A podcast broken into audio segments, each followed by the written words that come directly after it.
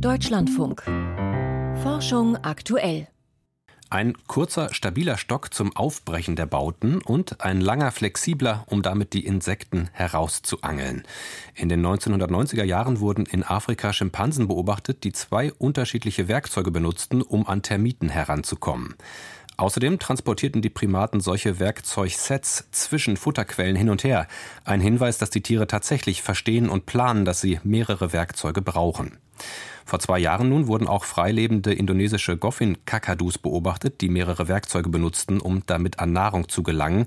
Und daraufhin hat ein Forschungsteam im Labor untersucht, ob auch die Vögel solche Werkzeugsets gezielt transportieren können. Die Ergebnisse sind gerade im Fachjournal Current Biology erschienen. Mit einer der Autorinnen habe ich vor der Sendung gesprochen, Professorin Alice Auersberg. Sie ist Biologin an der Veterinärmedizinischen Universität Wien, wo sie die Evolution von intelligentem Verhalten erforscht. Und ich habe sie zuerst gefragt, wie ihr Team bei den Futterexperimenten mit den Kakadus vorgegangen ist. Wir haben dafür eine Apparatur gebaut, die sehr ähnlich war wie die Sache, die die Schimpansen im Golango Triangle machen. Und zwar war das eine Plexiglas-Box, die vorne ein Gitter hat.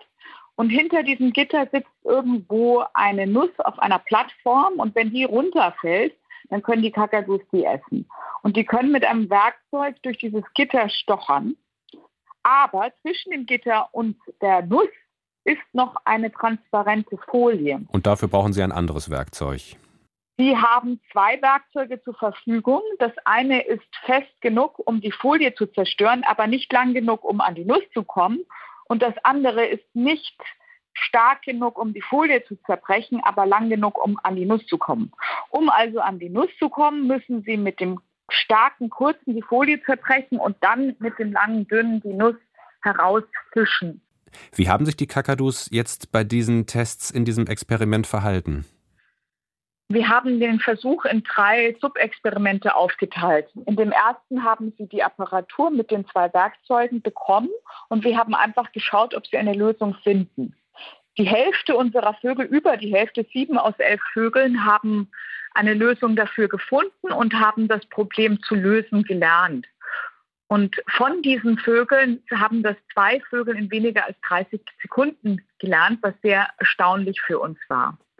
Danach haben wir die Apparatur, die zwei Werkzeuge benötigt, variiert mit einer Apparatur, wo man nur mit dem langen, dünnen Werkzeug an die Belohnung kommen kann und nicht zwei Werkzeuge braucht.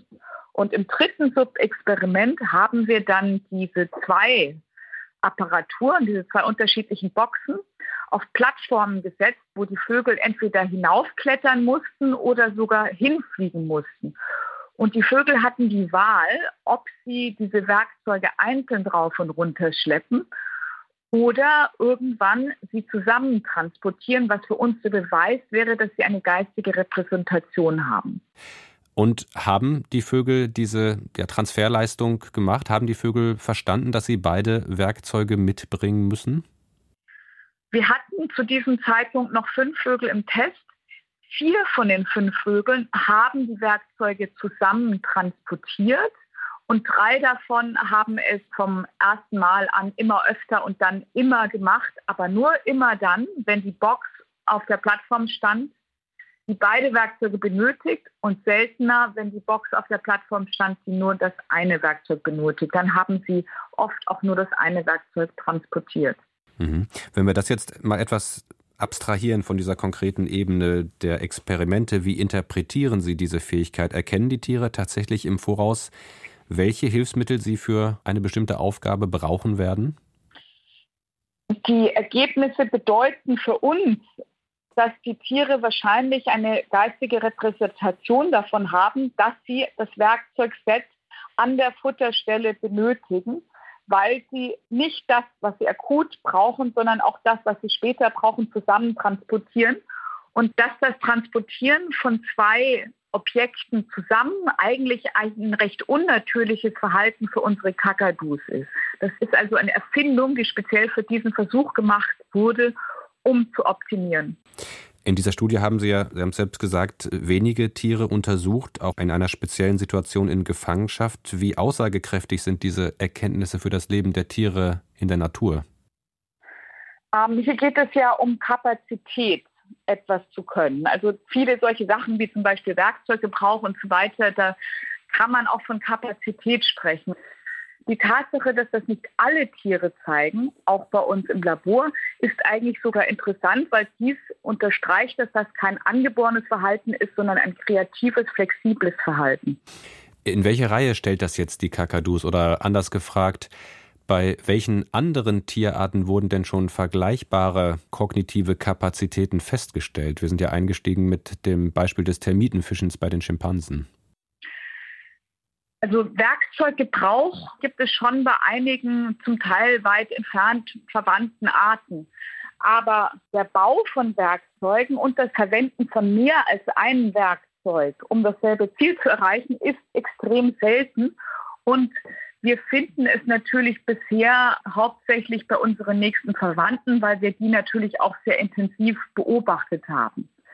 Der Fakt, dass wir ähnliches komplexes technologisches Verhalten jetzt auch bei Spezies finden, die entfernt mit uns verwandt sind, ist extrem interessant, weil wenn wir uns den Hintergrund und die Art, wie diese Tiere leben, anschauen, dann können wir ein bisschen mehr darüber lernen, wo solches Verhalten herkommen könnte. Zum Beispiel sind diese Kakadus auch so wie viele höhere Primaten Futterextrahierer. Das heißt, sie verwenden Futterquellen, wo man sehr schwierig drankommt, die man ausgraben muss oder die man aufknacken muss. Sie haben keine vorhersehbare Umwelt. Sie müssen Futterquellen nutzen, wo sie vorher nicht wissen, wie man mit denen umgeht. Und sie sind eben auf eine Umwelt angepasst, die ein sehr flexibles Verhalten benötigt.